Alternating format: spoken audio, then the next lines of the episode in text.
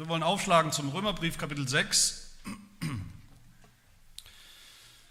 Römerbrief des Apostels Paulus im Neuen Testament, Kapitel 6. Wir fahren fort in der Predigtreihe über diesen Brief und hören heute auf die Verse 12 bis 15.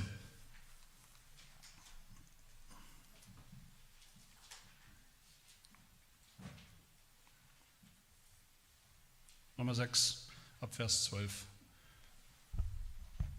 Hört das Wort Gottes.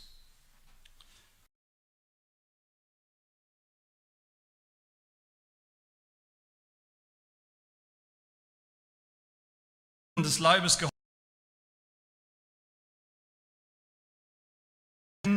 als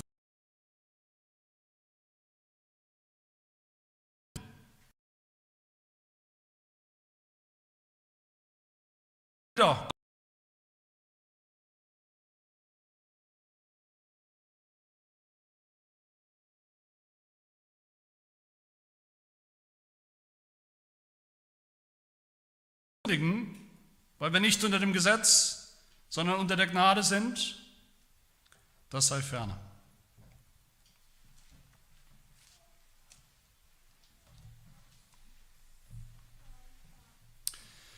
Wir haben letztes Mal festgestellt, vielleicht überraschend für den einen oder anderen, in Kapitel 6, Vers 11, also dem Vers direkt zuvor, wo wir letztes Mal aufgehört haben, dass wir da den aller, allerersten Befehl in diesem Römerbrief finden. Das allererste Mal, dass Paulus uns auffordert, etwas zu tun. Der allererste echte Imperativ für uns. Und das müssen wir uns vielleicht am Anfang auch dieser Predigt nochmal auf der Zunge zergehen lassen. Allein das sagt uns schon so unglaublich viel, wenn wir das begreifen. Das ist eine wichtige Lektion für uns Christen, dass Paulus vorher fünfeinhalb Kapitel lang, fünfeinhalb lange Kapitel lang über das Evangelium gesprochen hat, fünfeinhalb Kapitel lang gesprochen hat, was der Fall ist, der Indikativ, die Ist-Form, was Gott getan hat, was Gott schon ganz allein getan hat, was Jesus Christus getan hat für uns, für Sünder, in der Vergangenheit getan hat. Gott hat dies und jenes getan, hat Paulus immer wieder gesagt, eins nach dem anderen. Gott hat schon alles getan, um Sünder zu retten, für das Evangelium. Bis Paulus überhaupt zum ersten Mal zu irgendwas kommt, was wir jetzt tun sollen. Das ist das Evangelium schon lang draußen, schon lang gesagt. Paulus hat es gesagt, dass dieses Evangelium muss jetzt nur geglaubt werden und dann sind wir gerettet. Dann haben wir Vergebung für unsere Sünden, dann haben wir das ewige Leben. Und Paulus geht davon aus, dass wir das glauben. Und erst dann, wenn wir es glauben, erst dann sollen wir und können wir endlich jetzt auch was tun. Vielleicht sind wir schon diese ganze fünfeinhalb Kapitel irgendwie hippelig und nervös gewesen und die Beine und die Hände haben gezappelt. So sind wir manchmal, manche von uns mehr als andere. Wir wollen die ganze Zeit vielleicht schon was tun. In Kapitel 1 wollten wir eigentlich schon was tun. Eigentlich am liebsten eine Liste haben von Dingen, die wir jetzt auch tun sollen. In Kapitel 2 haben wir das gehört. Die Juden sind auch so, die wollen auch was tun. Gib uns das Gesetz, gib uns Gesetze, dann tun wir sie, dann tun wir sie besser, als wir sie vielleicht bisher getan haben. Tun, tun, tun. Kapitel 3 auch, Kapitel 3 bis 5. Wir wollen immer was tun, wir wollen immer was beitragen. Es ist eigentlich, wenn man so will, als hätte Gott schon die ganze Zeit zu uns gesagt, diese ganzen fünf Kapitel, fünfeinhalb Kapitel zu uns gesagt, und das hat er auch zu uns gesagt, ganz ruhig, Erstmal entspannen, erstmal sitzen bleiben, zuhören. Ja, du darfst nachher auch was tun. Ihr Christen, ihr dürft und ihr sollt nachher auch was tun. Aber erstmal hört ihr einfach zu, was ich tue, was ich getan habe. Was Jesus getan hat, das Evangelium. Und dann, wenn das angekommen ist, wenn es wirklich angekommen ist in euren Herzen, ihr es glaubt, dann seid ihr an der Reihe. Das heißt, von Anfang an sehen wir das hier im Römerbrief und eigentlich sehen wir das im, ganz allgemein im christlichen Glauben, die Botschaft, die wir glauben dürfen, die wir anderen auch bringen dürfen. Alles, was wir jemals tun als Christen tun, ist niemals mehr als eine Reaktion auf das Evangelium. niemals das Evangelium selbst. Eine Reaktion auf das, was Gott getan hat, um uns zu retten. Und nichts, was wir jemals tun könnten, damit er uns jetzt auch rettet. Eine dankbare Reaktion, eine Wirkung. Was wir tun, ist eine Wirkung und nicht die Ursache von unserer Erlösung. Und was war diese erste Aufforderung, die wir gehört haben? Der erste Imperativ in Vers 11. Paulus hat gesagt, haltet euch jetzt, haltet euch für tot, haltet euch aber auch für lebendig, für Gott. Und heute kommen wir zum zweiten Imperativ, direkt im nächsten Vers, also in diesem Vers 12, wo Paulus sagt, so soll nun die Sünde nicht mehr herrschen in eurem sterblichen Leib, in eurem Leben. So soll nun, wörtlich steht hier auch ein Imperativ, die Sünde herrsche nicht. Ganz einfach, sorg du jetzt dafür, da bist du gefordert, sorg du jetzt dafür, dass sie das nicht mehr tut, dass sie gar nicht mehr anfangen kann damit. Und das ist eine wunderbare Definition, wenn wir so wollen, auch von Heiligung, von dem, wovon wir sprechen, dafür zu sorgen, dass die Sünde nicht mehr herrscht, dass sie keinen Raum mehr gewinnt und bekommt bei uns keinen Einfluss mehr, sondern im Gegenteil, dass sie sukzessive, Schritt für Schritt, immer mehr, Tag für Tag zurückgedrängt wird. Und warum soll das so sein? Warum ist das eigentlich das Normalste auf der Welt für Gläubige, dass wir den Kampf aufnehmen gegen die Restbestände der Sünde in unserem Leben? Der Apostel Paulus beantwortet das hier in unserem Text heute, beantwortet diese Frage und zwar mit Bildern. Wenn euch das aufgefallen ist, vielleicht hat der ein oder andere schon auch ein paar Verse weiter noch geguckt mit seinen Augen, schon ein bisschen gespickt. Das sind, da finden wir drei Bilder. Drei Bilder bis zum Ende dieses Kapitels in den nächsten Versen. Drei Bilder, die alle immer dasselbe machen. Drei Bilder, mit denen Paulus zuerst diesen neuen Ist-Zustand von Christen, von Gläubigen beschreibt und dann Konsequenzen daraus zieht, der Soll-Zustand, was jetzt daraus folgen soll. Das erste Bild ist das Bild von, einer, von einem Herrscher oder von einer Herrscherin, von einer feindlichen Herrscherin, einer Oberbefehlshaberin in einem Krieg. Das ist das Bild, was wir uns heute anschauen. Und dann ab Vers 16, so Gott will nächste, nächstes Mal, das Bild von Sklaverei. Und dann das dritte Bild ab Vers 21 ist das Bild von Frucht, von Früchten, die wachsen an einer Pflanze, an einem Baum. Drei Bilder, die wir uns anschauen wollen, die uns wirklich ganz deutlich vor Augen malen, wie Paulus, wie Gott die Heiligung versteht, wie sie funktioniert bei uns und wie wir und wo wir auch gefordert sind. Also heute dieses erste Bild und auch hier zuerst dieser Ist-Zustand, die neue Situation, in der wir stehen als Gläubige und dann der Soll-Zustand, das neue Leben, das wir jetzt auch leben sollen und dürfen. Zum ersten, zum Ist-Zustand. Paulus wird, wie gesagt, gleich er kommt auch zu Befehlen, auch hier schon kommt er zu Befehlen, zur Aufforderung, was wir tun sollen, wie wir leben sollen oder wie wir nicht mehr leben sollen. Aber bevor Paulus das tut, erinnert er uns daran, all dem geht voraus, und das ist ganz wichtig, all dem geht voraus, dass jetzt eine andere Situation herrscht, dass wir in einem anderen Zustand sind vor Gott. Und welches Bild gebraucht er? Wie gesagt, das Bild von einer Herrschaft oder einem Herrscher. Vers 12. So soll nun die Sünde nicht herrschen. Dieses Bild hier in den Versen 12 bis 14, das ist ein militärisches Bild. Das sind jede Menge militärische Vokabeln, die zum Teil leider auch in unserer deutschen Übersetzung nicht alle so klar rauskommen, wie sie sollten. Da gibt es einen Herrscher, einen Diktator oder Diktatorin, ein Wort, was nicht so gern gegendert wird, aber trotzdem in diesem Fall ist das so, eine Diktatorin, eine Oberbefehlshaberin, ein Commander in Chief. Es gibt eine Armee der Untergebenen, der Gehorsamen, die kämpfen, die kämpfen in einem Krieg, der im Gange ist, mit Waffen. Unsere Schlachterbibel spricht in Vers 13 hier zweimal von Werkzeugen, da habe ich es auch vorgelesen, aber eigentlich ist es richtig übersetzt Waffen. Es geht um Waffen. Es geht um einen Krieg, und diesen Krieg, das sollte uns nicht ganz überraschen, dieser Krieg, den kennen wir eigentlich schon. Dieser Krieg, um den es hier geht, Den kennen wir schon aus den ersten Kapiteln des Römerbriefs. Dieser kosmische Krieg, die Auflehnung, die Rebellion der Menschheit gegen ihren eigenen Schöpfer. Das kennen wir aus der biblischen Geschichte insgesamt, der Krieg, der mit dem Sündenfall, mit der Sünde Adams angefangen hat, der Krieg zwischen Sünder und Gott. Adam und Eva sind von ihrem Gott, von ihrem Herrscher, der eindeutig der Herrscher war, der sie gemacht hat, abgefallen. Und was wollten sie? Sie wollten eigentlich am liebsten selbst Herrscher sein. Sie wollten selbst Herrscher sein, kleine Bestimmer, wollten frei sein, wollten autonom sein. Aber in Wirklichkeit wissen wir, wie es gekommen ist, was passiert ist. Sie haben in Wirklichkeit ironischerweise nur den Herrscher gewechselt. Plötzlich wurde die Schlange, wurde der Teufel zu ihrem Herrscher. Sie haben die Seiten gewechselt.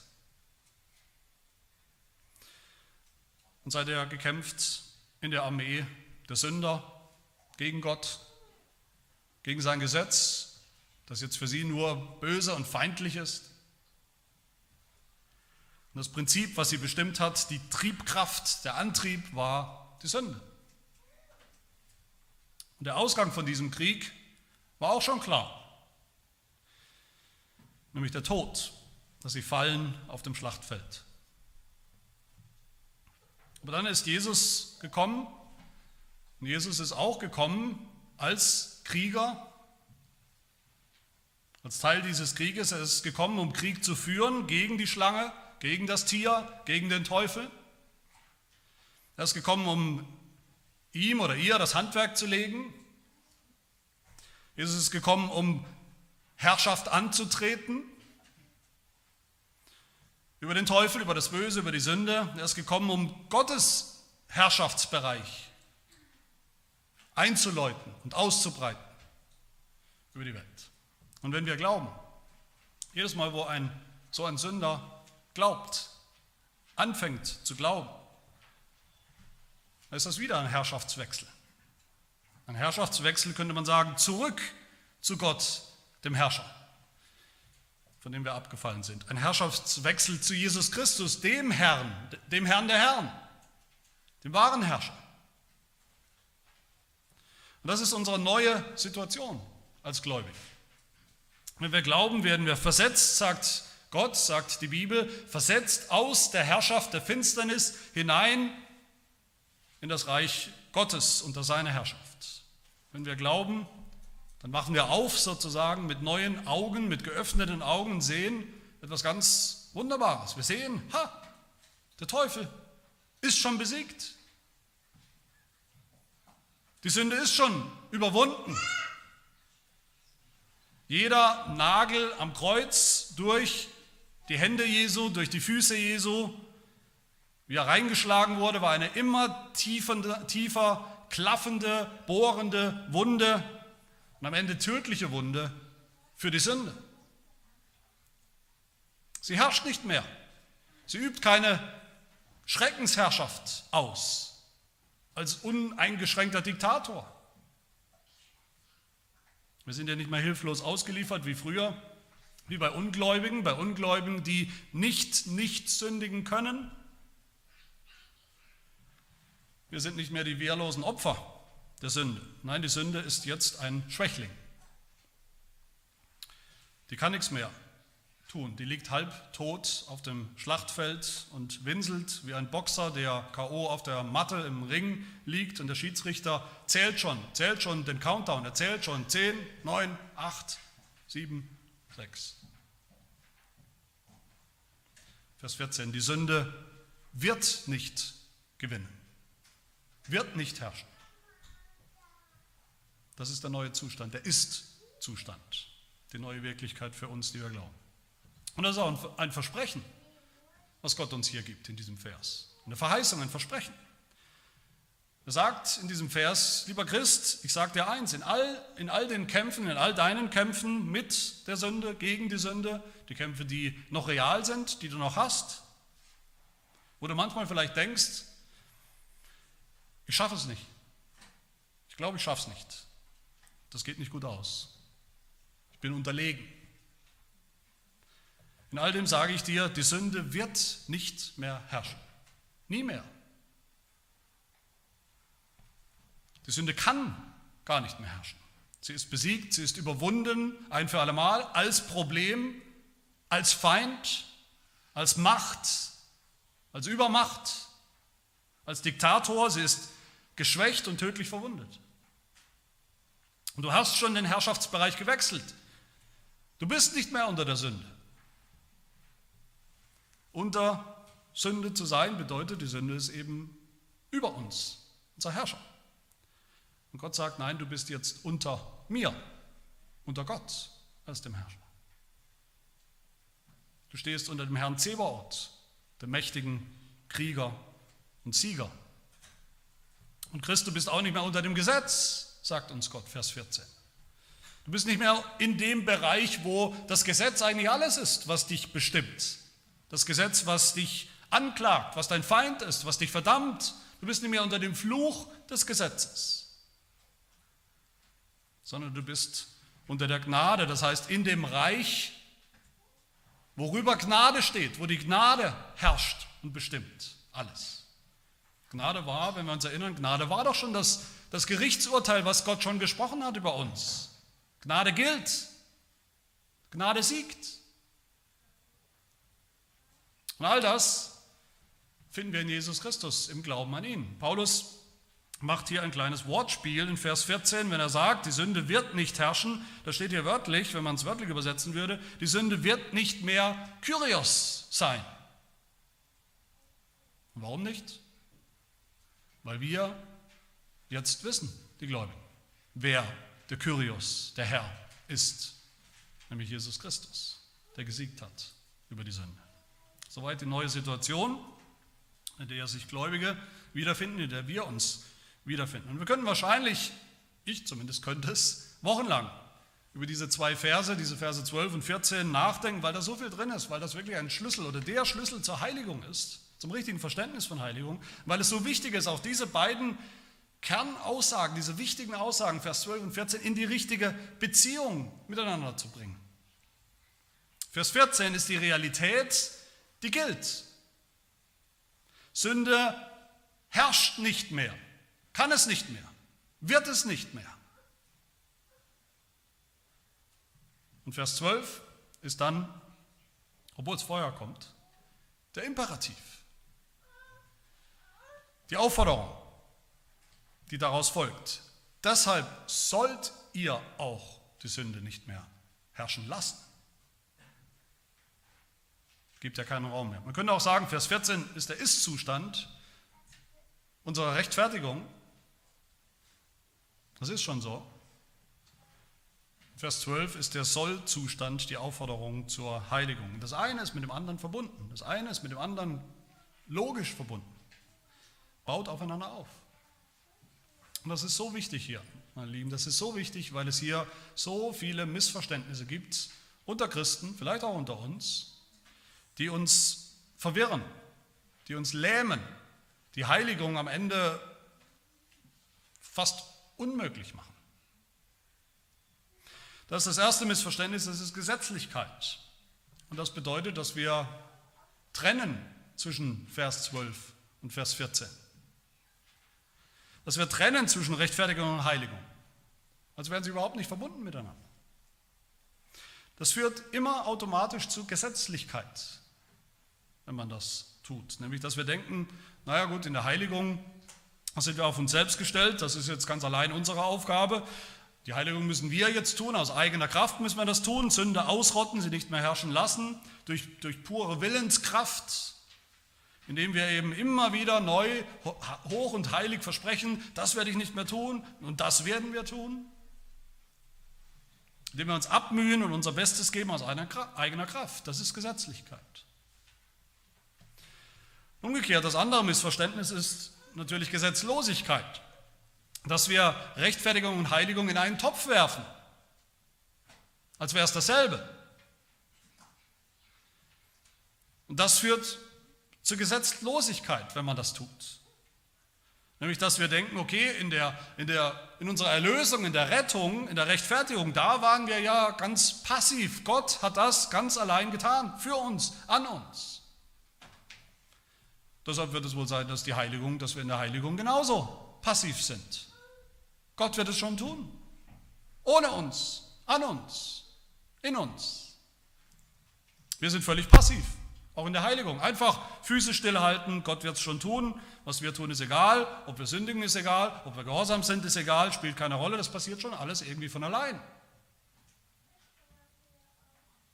Gesetzlosigkeit. Und gerade dieser Vers 14 hier, gerade dieser Vers 14 ist die Paradestelle vielleicht. Die Paradestelle für gesetzlose Christen, für gesetzloses Christsein. Für Christen, die pfeifen auf Heiligung. Da steht es doch. Da steht so, wir sind nicht unter dem Gesetz. Und das bleibt so. Wir kommen nicht wieder unter das Gesetz. Wir sind unter Gnade. Deshalb brauchst du mir als Christ nicht die zehn Gebote unter die Nase zu reiben als Maßstab der Heiligung. Ich brauche nichts zu gehorchen. Ich brauche nichts zu tun. Das ist doch alles Gnade. Sünde ist egal. Gehorsam ist egal. Wie oft habe ich das schon so gehört, in irgendeiner Form? Natürlich dieses erste Missverständnis Gesetzlichkeit, das wissen wir alle, das frustriert, das kann uns nur frustrieren, das kann die Heiligung nur zum absoluten Frust machen, weil wir das dann alles irgendwie allein regeln wollen, allein regeln müssen, ohne Kraftquelle, ohne Hilfe, weil wir dann nicht mit Gottes Hilfe rechnen können oder es nicht tun.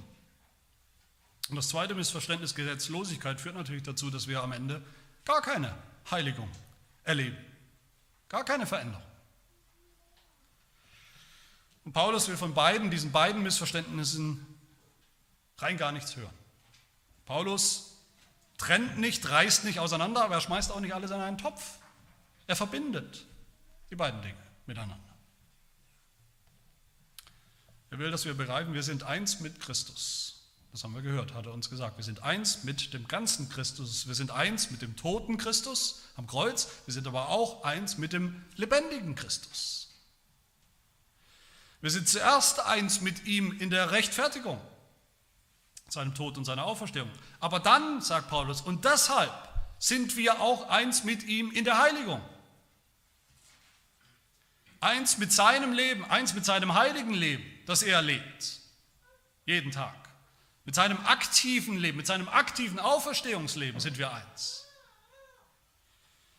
Aus dem wir jetzt auch schon schöpfen, schöpfen dürfen. In dem wir jetzt auch schon praktisch leben sollen.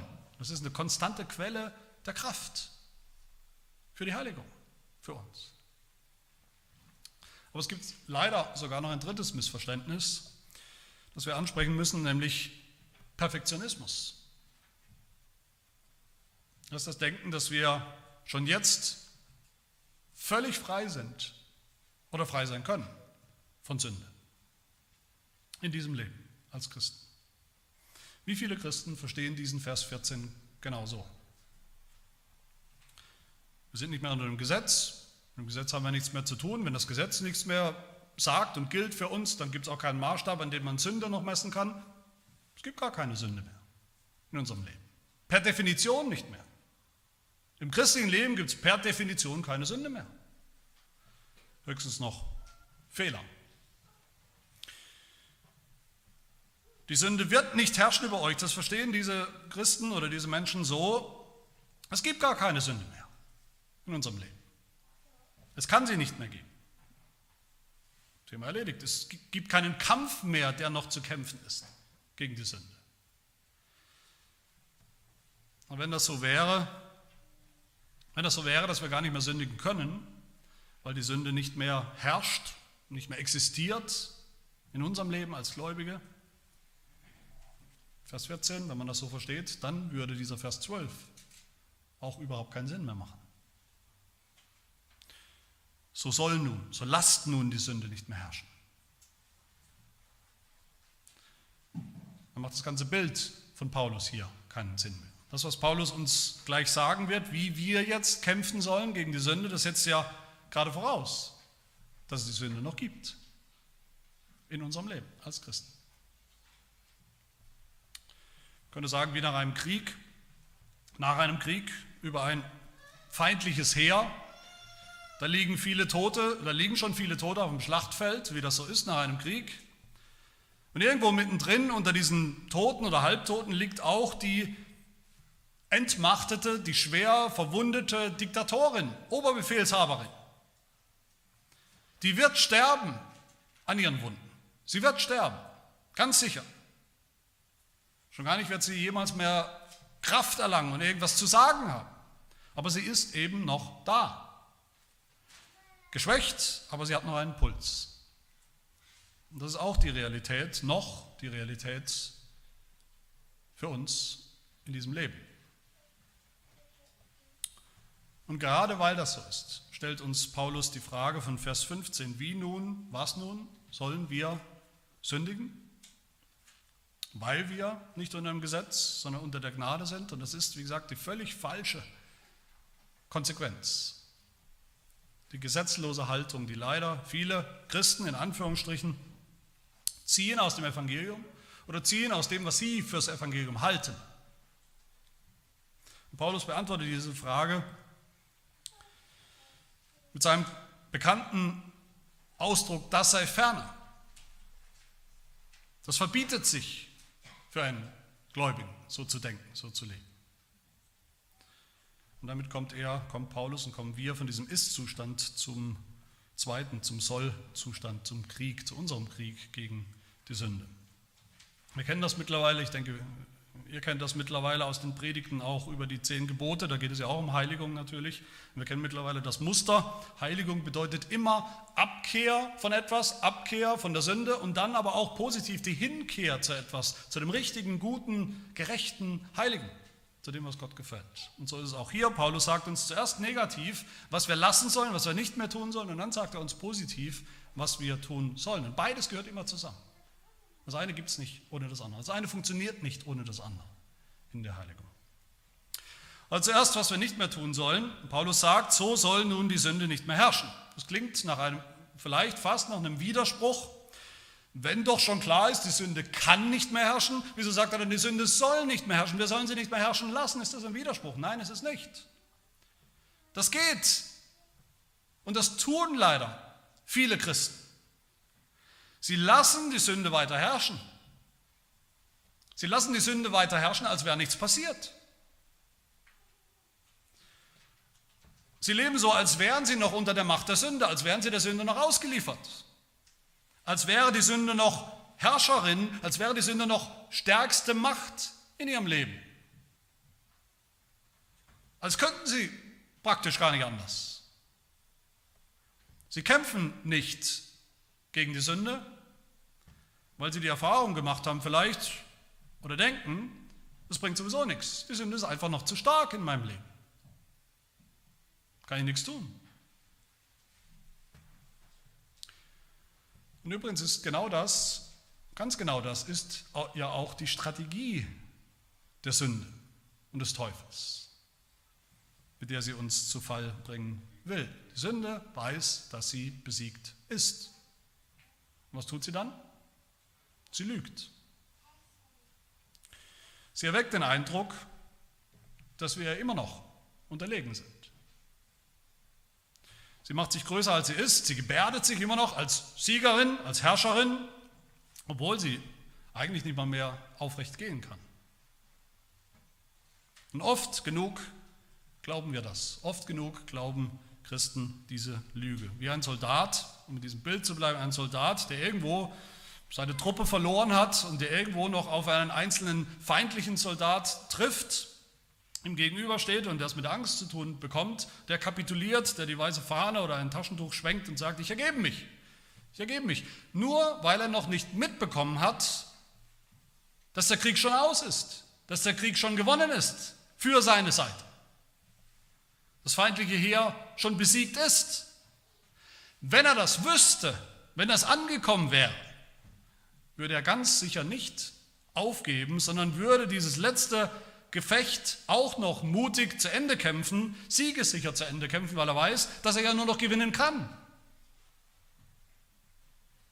Das ist das Erste. Wir sollen von der Sünde nicht mehr denken, sie hätte noch Macht, die Oberhand über uns. Wir sollen wissen, in jeder Versuchung, in jedem Moment, wo wir versucht sind zu sündigen, das Falsche zu tun, haben wir es mit einem schwachen Feind zu tun, mit einem unterlegenen Feind zu tun. Wir sollen wissen, in jeder Versuchung hat Gott schon den Ausweg geschaffen. Wir müssen ihn nur nehmen. Dann sagt Paulus zweitens, was wir nicht tun sollen, lasst die Sünde nicht mehr herrschen, als wäre sie ein Herrscher über euch, damit ihr ihr nicht durch die Begierden gehorcht. Wir wissen, dass die Sünde keine echte Macht mehr hat, das bedeutet, dass wir ihr nicht mehr gehorchen. Gehorchen ist auch militärische Sprache an dieser Stelle. Gehorchen tut man einem, der Befehlsgewalt hat. Das hat die Sünde aber nicht mehr. Das hat sie nur über die, die noch in ihrer Armee marschieren, die unter dem Gesetz sind. Wir müssen uns bewusst machen, glaube, das tun wir oft nicht, wir müssen uns bewusst machen, jede Sünde, die wir noch tun, egal ob klein oder groß, jede Sünde, die wir noch tun, ist ein Akt des Gehorsams.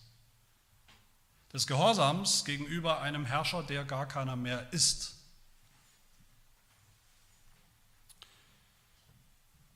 der nur ein Hochstapler ist, der nur so tut, als müssten wir ihm gehorchen, als hätten wir eigentlich gar keine andere Wahl.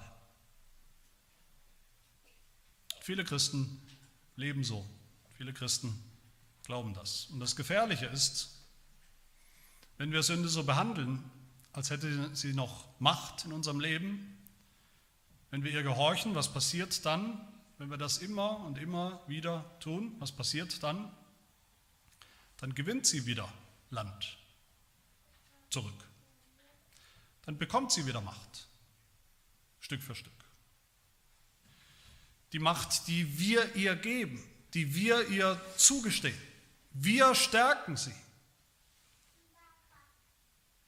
Ein Christ, der nach und nach aufhört zu kämpfen gegen die Sünde, der resigniert, das bleiben lässt, der gibt diesem besiegten Herrscher eine Macht, die ihm gar nicht mehr zusteht. Er stärkt sie mit schlimmen Konsequenzen.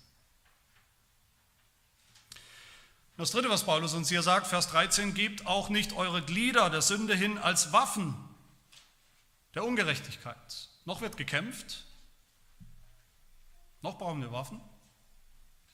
Der eigentliche Krieg ist entschieden, aber es gibt noch jede Menge kleine Gefechte und Scharmützel. Die Sünde gibt es noch, die Sünde plustert sich noch auf, sie will noch Gefangene machen, sie will uns noch verführen, sie will uns noch töten, wenn sie könnte. Aber wir sind Soldaten in einem Krieg, der schon gewonnen ist. Macht das einen Unterschied, das zu wissen? Natürlich macht das einen Unterschied, das zu wissen. Einen riesigen Unterschied. Würde es einen Unterschied machen, mit einem anderen Beispiel, wenn wir ein Fußballspiel in einer Fußballmannschaft äh, spielen würden, wenn wir ein Fußballspiel spielen, wo wir schon genau wüssten, wenn wir anfangen schon wüssten, wir werden dieses Spiel heute 5 zu 1 gewinnen. Wenn wir wüssten, dass wir den Feind, den Gegner schon von der ersten Minute an in der Tasche haben, würden wir dann, bei so einem Fußballspiel, würden wir dann weniger kämpfen oder würden wir uns einfach auf die Auslinie setzen und gar nicht mehr kämpfen? Würden wir da weniger Zweikämpfe suchen und weniger Tore schießen? Natürlich nicht. Ganz im Gegenteil. Wir würden kämpfen wie die Löwen, fröhlich, mit einem Siegeslächeln im Gesicht, das unserem Gegner Angst einjagt, weil wir wissen, dass wir nur gewinnen können. In diesem Zweikampf. Und jetzt ist die große Frage, von Vers 13 geben wir unsere Glieder, wie Paulus sagt, also unsere Körperteile, ja auch, von Kopf bis Fuß, unser Denken auch, unser Wollen, unser Tun, all das, was wir sind, geben wir das der Sünde hin, dem Verlierer, als Waffen zu ihrer Verfügung, damit sie noch weiter kleine Siege erringt. Warum sollten wir das tun? Wie perfide wäre das? Wie perfide ist das? Und damit kommen wir zum Positiven, was wir jetzt tun sollen. Vers 13 sagt, schreibt Paulus, gebt euch selbst Gott hin. Nicht der Sünde, nicht mehr der Sünde. Gott. Gott ist der Oberbefehlshaber, euer Herrscher. Er ist schon der Sieger im Krieg. Wir sind auf der Siegerseite. Wir marschieren unter seiner Flagge. Und Gott will uns ganz. Er will unsere ganze Loyalität, unsere ganze Treue in diesem Kampf. Das heißt, das erste Positive ist natürlich, dass wir erkennen, dass wir wissen, dass Gott allein der Herr ist, dass Jesus Christus unser Herr ist, unser Herrscher, dass wir uns ihm ausliefern, dass wir anerkennen, er ist derjenige, dem wir Gehorsam schulden, mit Recht, der es fordern kann von uns, der Macht hat über uns, echte Macht, dem wir gehören. Wir gehören zu seiner Armee, weil er uns erlöst hat, weil er uns eingezogen hat, weil er uns gemustert und eingezogen hat in den Kampf, in seine Armee. In einen Kampf, den wir nur gewinnen können mit ihm, der aber noch gekämpft werden will von unserer Seite. Wie ein christlicher Autor sagt, ich zitiere, in Christus zu sein bedeutet, in seinen Herrschaftsbereich zu kommen, auf seine Seite des Krieges zu kommen, gemustert und eingezogen zu werden in seine Armee im Kampf gegen die sklavische Gewalt der Sünde. Das müssen wir wissen. Das zweite Positive, wozu Paulus uns auffordert, Vers 13, gebt euch Gott hin als solche, die lebendig geworden sind aus den Toten. Die Sünde hat noch Macht, aber nur über Tote. Die Sünde hat echte Macht noch, aber nur über Tote geistlich tot. Über die hat sie noch echte Macht. Wenn wir sündigen, wenn wir gemeinsame Sachen machen mit der Sünde, dann tun wir eigentlich gerade so, als wären wir auch noch geistlich tot. Noch nicht neu, noch nicht wiedergeboren, noch nicht gläubig, noch nicht auferstanden, noch nicht lebendig. Paulus sagt, wir sollen nicht mehr so leben, als wäre der Tod das, was unser Leben bestimmt, auch geistlich bestimmt, wie früher, als wir unter der Sünde waren, sondern als Lebendige, als Auferstandene von den Toten. Und warum? Weil wir das ja sind. Nicht als wäre so, nicht vortäuschen, als wäre es so, sondern weil das so ist. Jede Sünde, die wir tun, mit unserem Körper, mit unserem Leben, ist eine Waffe. Eine Waffe, die wir dann dummerweise der Sünde zur Verfügung stellen. Und was tut die Sünde damit? Was richtet sie an, die Sünde? Was richtet sie immer an? Tod. Tod ist immer das Ziel der Sünde. Tod, Vernichtung, Zerstörung. Jede Sünde dient dem Tod. Jede Sünde die wir tun, dient dem Tod, unserem Tod, dem Tod von anderen. Aber wir sind auferstanden, erinnert uns Paulus.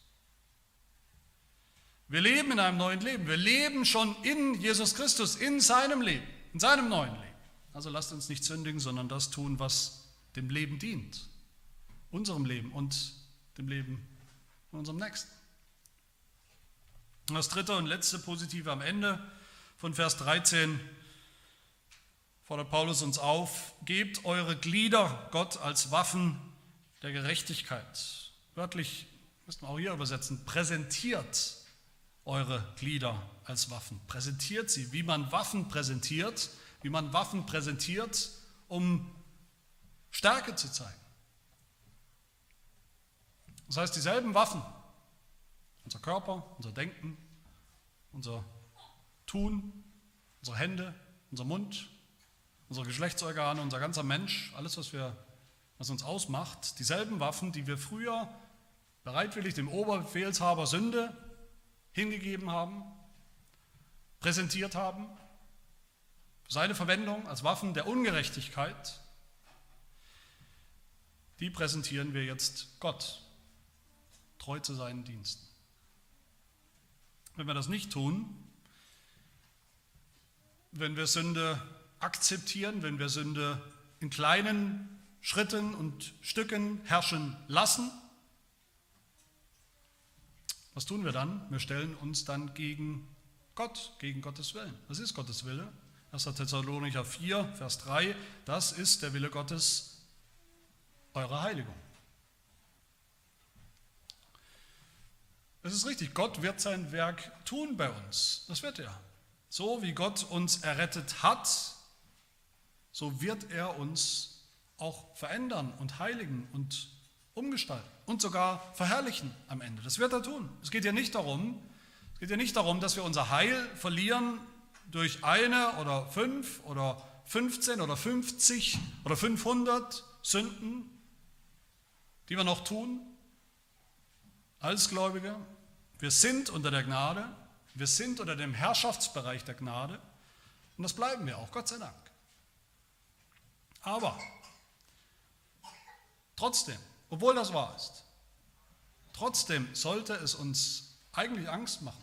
Trotzdem sollte es uns für uns schier unmöglich sein, zu sündigen, wenn wir kapieren, in dem Moment, wo wir das tun, in dem Moment, wo wir uns aktiv wieder mal für eine Sünde entscheiden und sie tun, dass wir da Gott in seinem Wirken, bei uns, seiner Heiligung, frontal entgegenstehen, dass wir sie bremsen, dass wir sie versuchen zu blockieren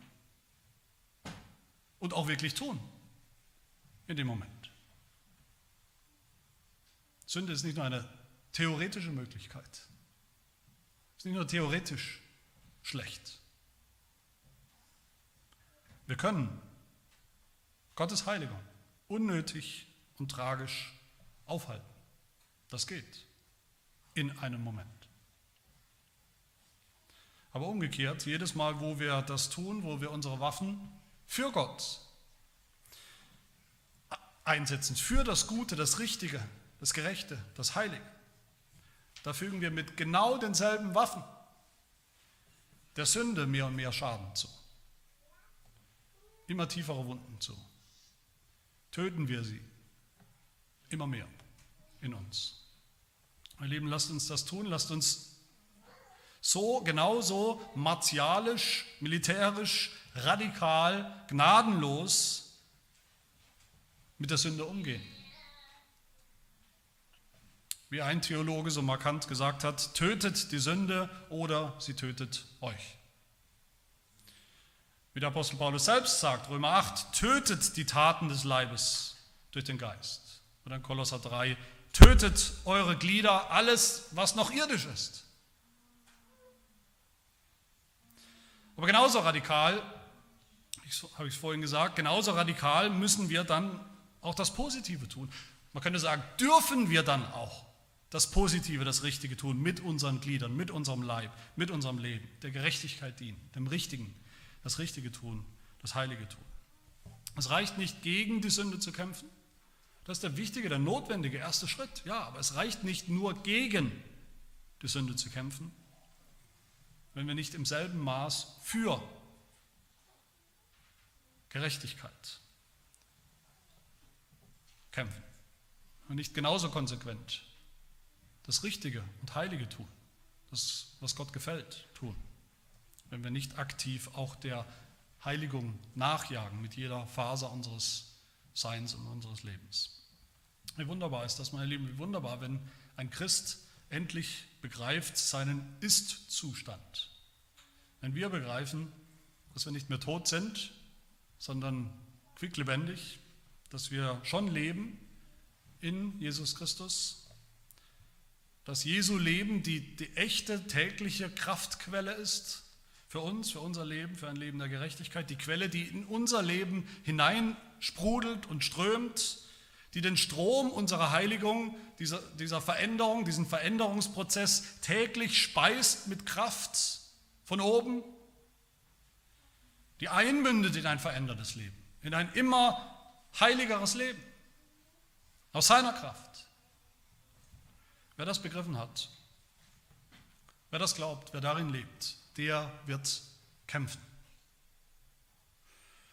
Der wird jeden Tag kämpfen gegen jede Form der Sünde, die er in seinem Leben entdeckt. Der wird kurzen Prozess machen mit der Sünde, mit diesem Schwächling, der wird weder in Gesetzlichkeit verfallen, Heiligungsstress, Heiligungskrampf, ihn ausbrennen lässt, noch in Gesetzlosigkeit, dass er pfeift auf Gottes Willen und Gesetz. So ein Christ ist eine wirklich schreckliche Waffe in Gottes Hand gegen die Sünde, in diesem Kampf gegen die Restbestände der Sünde. Und das sollten wir alle sein. Das dürfen wir alle sein. Danach sollten wir alle streben, weil uns Gott unendlich wichtiger ist als die Sünde, weil es unendlich besser ist.